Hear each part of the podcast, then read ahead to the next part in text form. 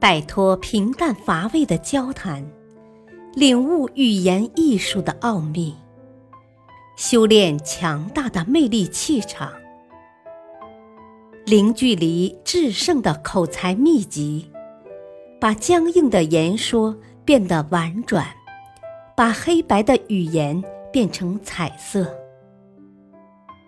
幽默沟通学，作者陈浩，播讲汉乐。第二节，跟上司幽默，赢得他的赏识。拒绝上司，语言要够幽默。幽默心得。在日常生活中，有时候我们难免需要拒绝上司的一些要求。这时，幽默的拒绝方式能让对方不受到伤害，并且在轻松的氛围中理解你的处境。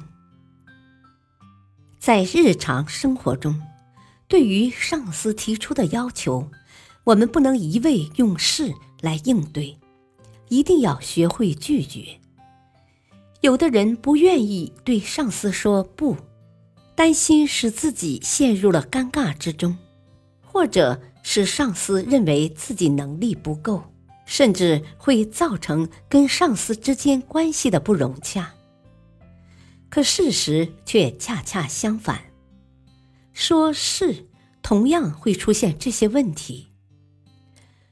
如果想缓解直接拒绝带来的负面性，我们可以往语言里加一点幽默的调料，这样不仅能够维护上司的面子，还可以给自己解了围，可谓是一举两得。拒绝往往意味着否定对方的意愿或行为，稍有不慎就会伤害到他人的自尊心。拒绝的话很难说，一旦说的不好。就会得罪人，所以在拒绝别人的时候，最重要的一点就是含蓄委婉。如果拒绝时直接把“不”字说出口，就会显得不委婉、不含蓄，会让对方难以接受。假如你先故作深沉，然后突然点破，就可以让上司在欢笑中失望。从而理解你的处境。甘罗的爷爷是秦朝的宰相。有一天，甘罗看见爷爷独自在后花园走来走去，不停的唉声叹气。甘罗好奇的问道：“爷爷，您是遇到麻烦了吗？”爷爷垂头丧气的说。孩子呀，大王不知听了哪个人的挑唆，要吃公鸡下的蛋，命令满朝文武去找。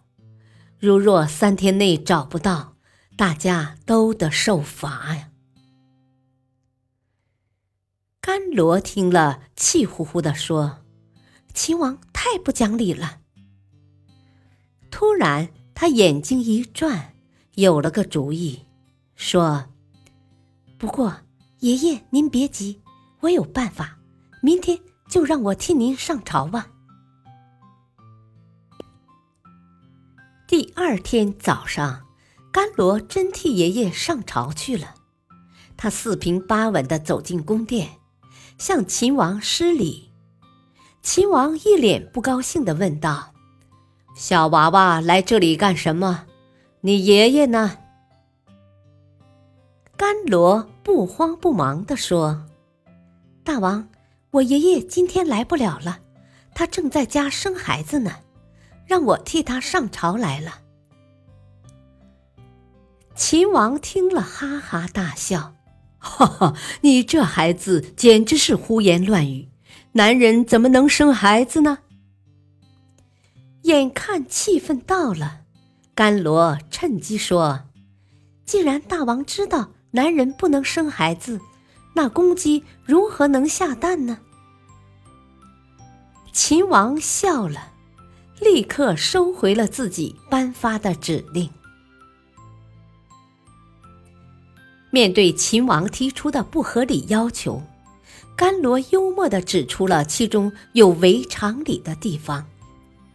婉言拒绝的同时，也使秦王在欢笑中搞清楚自己行为的荒谬。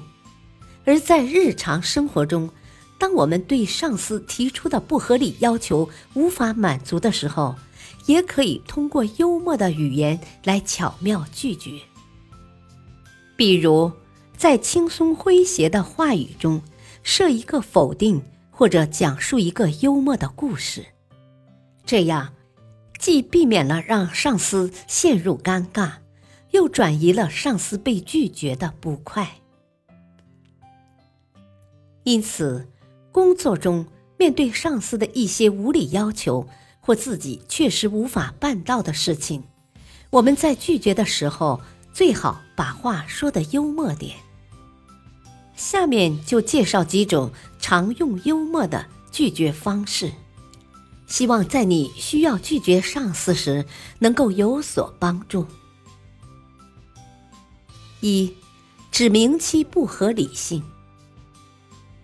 面对上司的要求，你可以含蓄的指明其不合理性，让对方明白自己的行为存在不妥之处。比如，约翰的朋友在他生日之际集资了两万美元。想为他立一座纪念碑。约翰并没有正面回答，而是指出一个不切实际的方案：“给我这笔钱，我自己站在那里就好了。”含蓄指出朋友这样的做法过于奢侈。二，故意胡搅蛮缠，比如。面对上司相约周末一起去钓鱼，妻管严丈夫可以回答：“其实我是个钓鱼迷，很想去一展身手的。可结婚以后，周末就被一个女人没收了。”上司哈哈大笑，也就不再勉强你了。三，假设法。面对上司的要求，你可以用假设的方法虚拟出一个可能出现的结果，而这个结果也就是你拒绝的理由。举个例子，肖伯纳的女友向他求爱：“如果我们结合有一个孩子，他有着和你一样的脑袋，和我一样的身姿，那该多美妙啊！”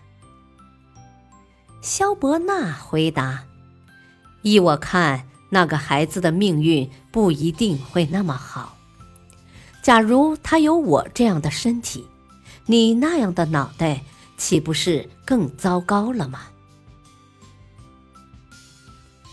在职场中，对于上司提出的不合理要求，很多人都不懂得该怎样去拒绝。通常会因为情面的问题而违心的说是。其实这样对双方都不好，事情办不好可能会给公司带来一定的损失，而自己也会给上司留下办事不牢的印象。当然，谁也不喜欢被人拒绝，尤其是上司。所以在工作中。不要急切、直接的表明自己拒绝的态度，而要善于使用幽默的语言，巧妙的拒绝上司，既不直接驳了上司的情面，又能够让上司同意自己的拒绝，尽量降低拒绝带来的负面效应。感谢收听，下期播讲。晋升的秘诀，俏皮话知多少？敬请收听，再会。